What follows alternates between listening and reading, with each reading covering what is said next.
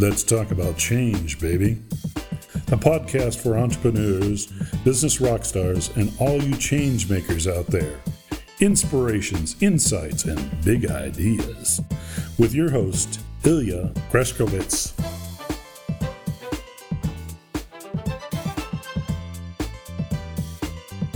Howdy, liebe Freunde. Hier ist wieder Ilja Greschkowitz mit einer weiteren Ausgabe von Let's Talk About Change, Baby, dem Podcast für Unternehmer, für Business Rockstars und natürlich für euch, die Changemaker Community da draußen.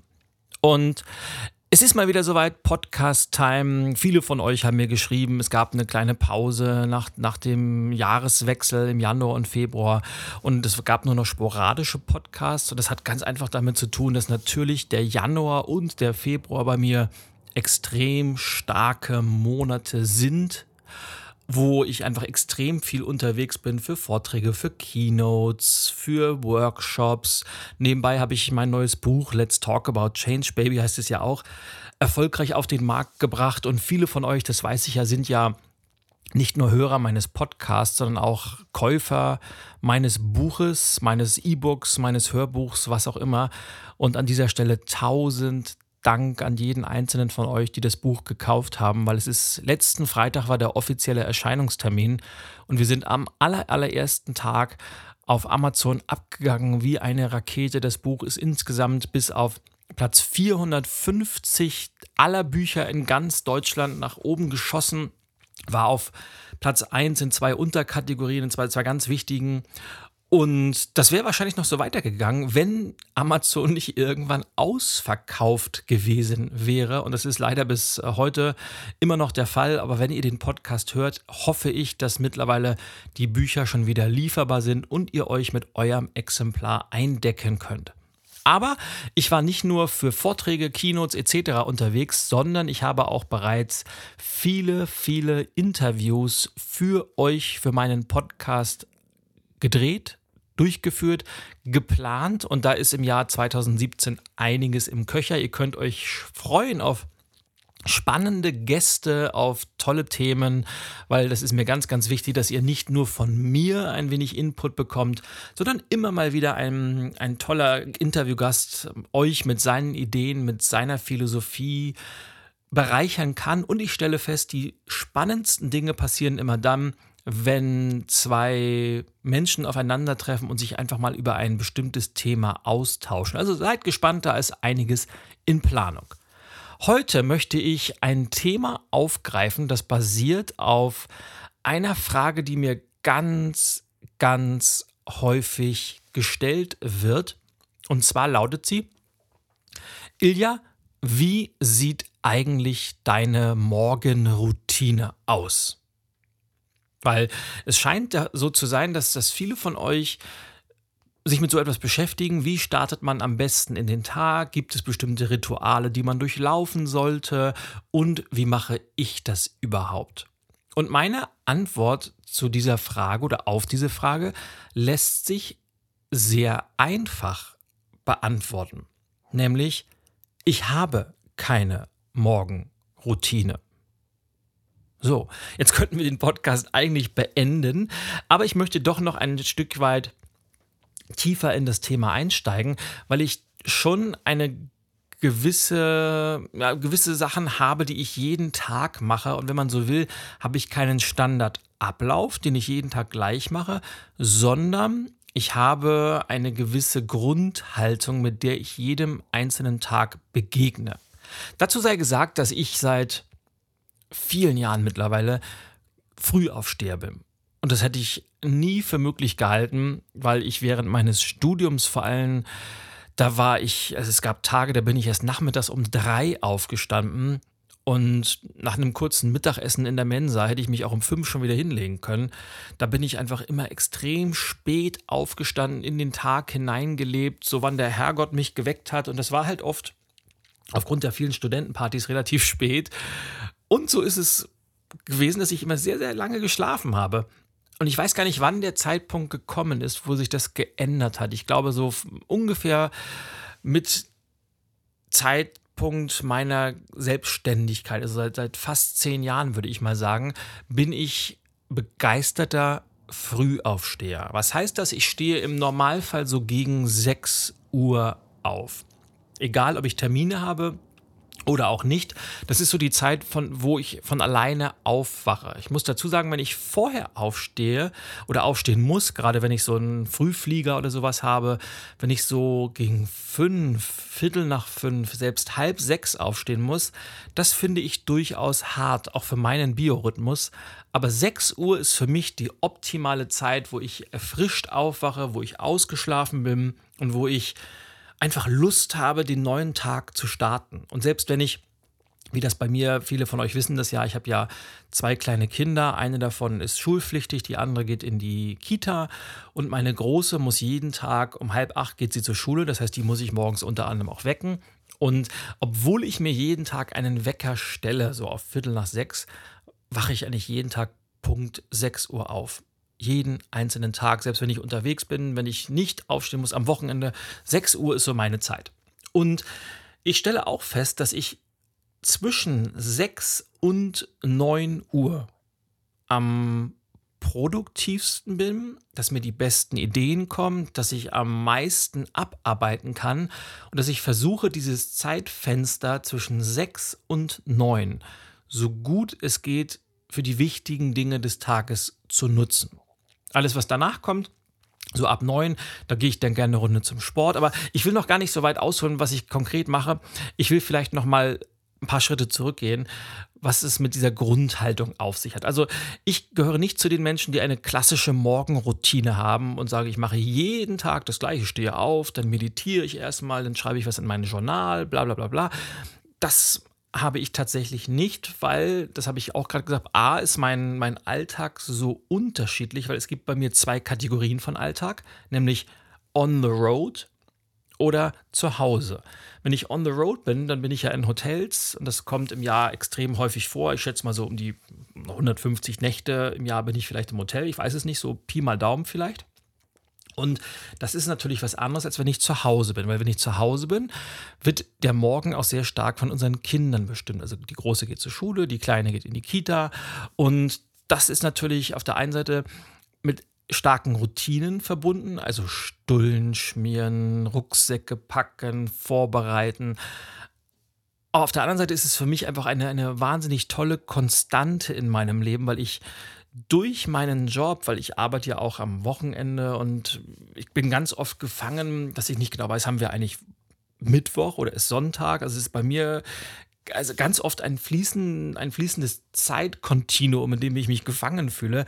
Aber zum Glück durch meine Töchter, durch, dadurch, dass die ihren klassischen Montag bis Freitag Rhythmus haben in Schule und im Kindergarten ist das für mich eine Konstante, an der ich mich immer gut orientieren kann, dass ich weiß, aha, jetzt haben wir Woche und jetzt haben wir Wochenende. Also wenn ich zu Hause bin, sind die ersten Stunden sehr stark durch meine Töchter geprägt. Aber das gesagt, versuche ich, bevor ich meine Töchter wecke, bevor ich mit dieser ganzen Routine beginne, dass ich zumindest die erste Dreiviertelstunde des Tages für mich selber nutze. Das heißt ganz normal, duschen, frisch machen und dann, das ist vielleicht mein Äquivalent zum Meditieren. Das heißt, ich habe mit Meditation, ich habe das alles ausprobiert. Ich weiß, viele schwören drauf. Mein Ding ist es einfach nicht. Ich komme viel besser runter, wenn ich mich bewege, wenn ich unter Dampf bin. Und ich habe dem Ganzen ganz, ganz lange eine Chance gegeben und irgendwann für mich festgestellt, dass Meditation nicht der Weg ist, der für mich funktioniert. Ich habe andere, bessere für mich herausgefunden. Das heißt, dann fange ich an, nachdem ich geduscht habe, mich angezogen habe, mich in einen guten Grundzustand zu bringen, den Tag möglichst mit positiven Gedanken zu begegnen, weil ich festgestellt habe, die Basis, die man am Anfang des Tages legt, die begleitet einen den kompletten Tag über. Das heißt, gehe ich schon mit einer negativen Grundhaltung in den Tag rein, kann ich sicher sein, dass der Tag auch genauso wird und natürlich umgekehrt. Das heißt, positive Grundhaltung und die kriege ich sehr, sehr einfach, indem ich mich mit den Fragen beschäftige, die du vielleicht kennst, wenn du mein Veränderungsjournal benutzt. Und zwar frage ich mich, jeden Tag morgens als allererstes, was sind die drei wichtigsten Dinge, die ich im Laufe des Tages erledigen möchte. Das heißt, dadurch richte ich meinen persönlichen Fokus aus, ich setze Prioritäten für mich und durch diese drei großen Brocken, die ich am Tag habe, brauche ich auch kein wirkliches Zeitmanagement, weil an diesen drei großen Brocken orientiere ich mich und da gehe ich mit einer großen Energie, mit einer großen Leidenschaft ran. Und wenn es sich machen lässt, versuche ich die auch schon bis 9 Uhr abzuarbeiten. Es geht natürlich nicht immer, weil manchmal hat man aber auch Termine oder etwas längere Geschichten. Aber meistens gelingt es mir ganz gut, dass ich die drei größten Brocken bis 9 Uhr zumindest begonnen habe, an einer möglichen Abarbeitung äh, zu formulieren oder zu fummeln. Und diese Fokussierung auf die drei wichtigsten Dinge sorgt dafür, dass ich mit dieser energievollen, motivierten Grundhaltung in den Tag starte. Oftmals schreibe ich auch noch ein, zwei Sachen in mein Journal rein, mache mir, mach mir eine Art Tagesmotto oder schreibe ein, ein Zitat rein, das mich gerade beschäftigt.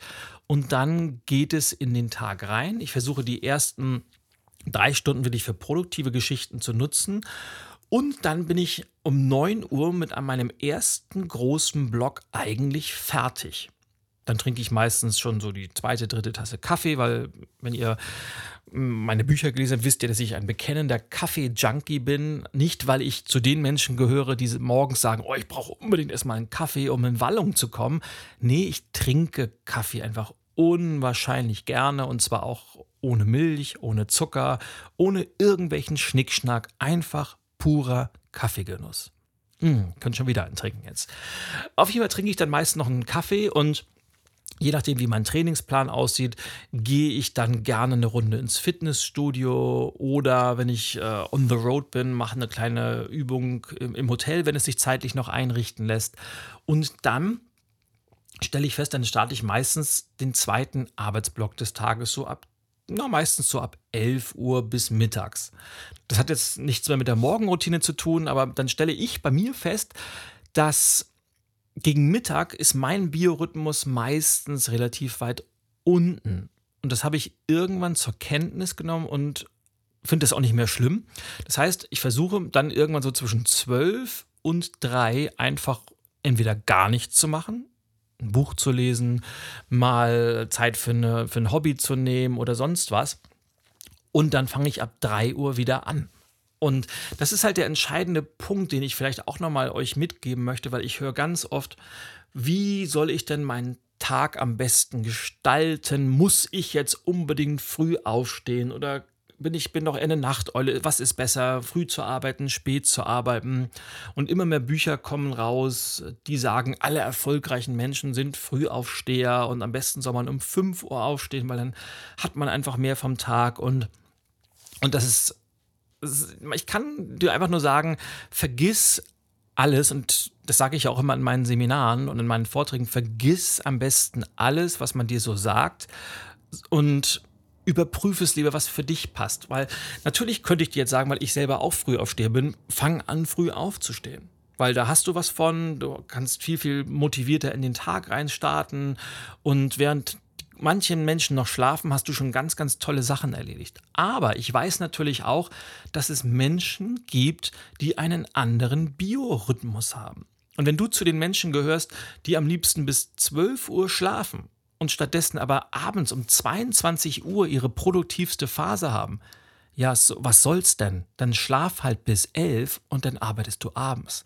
Ganz, ganz wichtig ist, dass du dich an dir orientierst, dass du dich an deinem Biorhythmus orientierst und nicht daran, was dir irgendwelche vermeintlichen Gurus predigen wollen, egal wie logisch sich das anhört. Das heißt, spür da in dich rein und horch mal, was passt für dich am besten und daran richtest du dich aus. Das gesagt, empfehle ich dir trotzdem einfach mal auszuprobieren, was denn passiert, wenn du mal früher aufstehst. Denn dadurch, dass man ein, vielleicht sogar zwei Stunden früher aufsteht, plötzlich hast du ja mehr Zeit am Tag zur Verfügung. Das heißt, du hast zwei Stunden mehr Zeit für dich. Du hast zwei Stunden mehr Zeit für deine Hobbys. Du hast zwei Stunden mehr Zeit für ein Projekt, das du gerade beackerst. Du hast zwei Stunden mehr Zeit dafür, dir deine nebenberufliche Selbstständigkeit aufzubauen. Du hast zwei Stunden mehr Zeit für ein Workout. Du hast zwei Stunden mehr Zeit, ein Buch zu lesen. Du hast zwei Stunden mehr Zeit, deine Ideen in die Tat umzusetzen. Und du merkst, ich komme da so ein bisschen in die Begeisterung rein, weil ganz, ganz oft höre ich ja, dass Menschen sagen, oh, ich habe so viel vor, aber wo soll ich denn die Zeit hernehmen? Und die Antwort oder die Lösung wäre ganz einfach, steh zwei Stunden früher auf. Und in diesen zwei Stunden, die gehst du eben auch nicht früher ins Bett, sondern du hast mehr vom Tag. Du schläfst einfach zwei Stunden weniger. Und diese zwei Stunden nutzt du ausschließlich für dich, für die Umsetzung deiner Ziele, Umsetzung deiner Träume. Apropos Schlaf. Nächstes wichtiges Thema. Und wenn ich über Morgenroutine sprechen wollte, ihr merkt, ich springe so ein bisschen, das finde ich aber überhaupt nicht schlimm, weil während ich erzähle, fallen mir so die unterschiedlichsten Stichworte ein und ich denke, die könnten für viele von euch auch interessant sein, was das Thema Schlaf angeht. Und da stelle ich auch fest, so gern ich früh aufstehe, ich habe mittlerweile festgestellt, dass ich ungefähr sechs bis acht Stunden Schlaf pro Nacht benötige acht im Optimalfall, sechs, wenn es gar nicht anders geht. Alles, was da drunter ist, geht kurzfristig über ein, zwei, manchmal auch drei Tage gut. Danach merke ich, dass mein Körper sagt, ich brauche wieder Schlaf. Weil diese Schlafphasen, wenn ich gerade gesagt habe, schlaf halt kürzer, um an einen Träumen zu arbeiten. Ich bin jetzt auch kein Verfechter davon zu sagen, schlaf halt nur noch drei, vier Stunden und den Rest arbeitest du einfach nur, weil in dieser Schlafphase erholt sich dein Körper, er tankt wieder neue Energie, die Zellen regenerieren sich und vor allem verarbeitest du in der Traumphase, in der Schlafphase unheimlich viel von deinen Ideen, die du im Laufe des Tages aufbaust. Und das ist super, super wichtig. Das heißt, da kann ich dir nur den Tipp geben, finde dein, dein optimales Schlaffenster raus. Bei mir sind sechs bis acht Stunden. Und vielleicht sind es bei dir sieben bis neun oder acht bis zehn, vielleicht sind es aber auch nur fünf bis sieben. Das kann ich dir nicht genau sagen, aber hör da genau auf deinen Körper. Und je älter du wirst, und ich spüre das bei mir auch, ich bin ja jetzt mittlerweile 42, je älter man wird, desto mehr muss man auch das Gespür haben, auf seinen eigenen Körper zu hören, weil er sendet uns einfach sehr, sehr deutliche Signale, die wir viel zu oft beiseite tun und lieber auf unseren Kopf hören und sagen, es wird schon noch gehen. Also das Schlafpensum, die Schlafqualität ist nicht zu unterschätzen und ich kann auch da nur sagen, die wichtigste Investition, die man überhaupt machen kann, ist in eine vernünftige Matratze, in ein gutes Bett mit entsprechendem Lattenrost, weil wir verbringen so viel Zeit im Bett, nicht nur zum Schlafen am Rande, aber das soll hier keine Rolle spielen, aber die Zeit, die wir dort schlafen, die muss qualitativ so hochwertig wie möglich sein. Und wenn wir gut schlafen, wenn wir mit einer guten Routine in den Tag starten, dann sind wir einfach wesentlich produktiver, wir können wesentlich mehr leisten und der Tag wird einfach besser. Das heißt, wenn ich dir eine Empfehlung geben kann, teste einfach mal, wann du am produktivsten bist, wie dein ganz persönlicher Biorhythmus aussieht. Überprüfe, wie viel Schlaf du brauchst, um qualitativ erholt zu sein, um dich zu regenerieren. Und mach doch mal das Experiment für vier Wochen. Das ist immer das Beste, so für, für vier Wochen, knapp 30 Tage einfach mal zu sagen, ich stehe mal zwei Stunden früher auf, als dass ich das normalerweise tue und nutze diese zwei zusätzlich gewonnenen Stunden für mein Sportprojekt, mein Unternehmensprojekt, mein Herzensprojekt, für was auch immer du vorhast, aber ausschließlich für dich und ich kann dir garantieren, da werden ganz, ganz tolle Dinge geschehen. Und ob du den Tag dann nun mit einer Meditation startest oder mit einem Workout oder einem Gedanken des Tages, ist gar nicht so wichtig. Das Wichtigste finde ich, dass man positiv in den Tag reinstartet, dass man sich gedanklich wappnet, dass man sich gedanklich auf Chancen, auf Möglichkeiten, auf tolle Menschen fokussiert, damit man diese Energie mit in den Tag reinnehmen kann. Weil wenn man dann zum ersten Mal die Tür aufmacht und in diese Welt da draußen rausgeht, dann trifft man eben auf Negativität, auf Nörgler, auf Besserwisser, auf Probleme. Und je besser man darauf vorbereitet ist, desto besser kann man mit diesen Dingen umgehen. Das gesagt, wenn du dann abends schlafen gehst, empfehle ich dir genauso, den Tag mit einem positiven Gedanken, mit einer positiven Idee, mit einer positiven Haltung zu beenden. Indem du dir möglicherweise die Frage stellst, die auch in meinem Journal drin steht, für welche fünf Dinge, die ich heute erlebt habe, bin ich dankbar. Du kannst dir eine andere Frage stellen, aber einfach wichtig ist, dass du positiv in den Schlaf übergehst, dass du keine Probleme wälzt, dass du nicht im Streit schlafen gehst, dass du nicht über irgendwas großartig nachgrübelst, sondern dass du mit dir selbst im Reinen bist, dass du von Dankbarkeit und Zufriedenheit einschlafen kannst, weil dann ist auch die Qualität deines Schlafes viel, viel besser. So, und das waren so meine Gedanken zum Thema meiner eigenen Morgenroutine, zum Thema Biorhythmus, zur Schlafqualität. Und ich bin selbst ganz überrascht, wo ich so gelandet bin, obwohl ich eigentlich was ganz anderes erzählen wollte, aber das ist das Tolle an diesem Format, dass ich da auch meine Gedanken einfach mal fließen lassen kann. Und ich hoffe natürlich, dass für dich so das ein oder andere Nugget dabei war, dass du nutzen kannst, um, um für dich für dein Leben das Beste rauszuziehen. Wenn du, wenn ich dich inspirieren kann, wunderbar, aber denk immer dran, wichtig ist, dass du all meine Ideen, all meine Gedanken für dich selber ausprobierst und das, was gut funktioniert, freue ich mich, wenn du es anwendest und das, was nicht funktioniert, das machst du einfach auf deine Weise. Da kann ich wunderbar mit leben und nichts würde ich mir mehr wünschen. So, das gesagt, kommen wir nun langsam zum Ende der heutigen Podcast-Episode.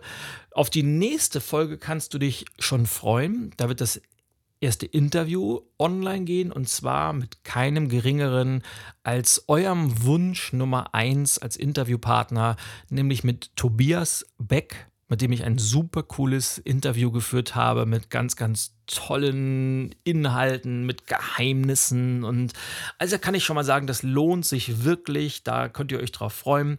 Und bis dahin wünsche ich dir eine tolle Zeit, viel Veränderung, viel Leidenschaft und Hingabe bei allem, was du tust.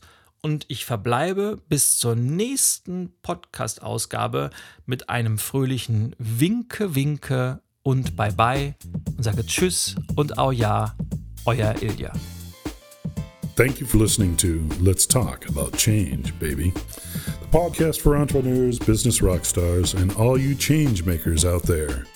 Tune in next time when Ilya Greskowitz will share some new inspiration, insights, and big ideas.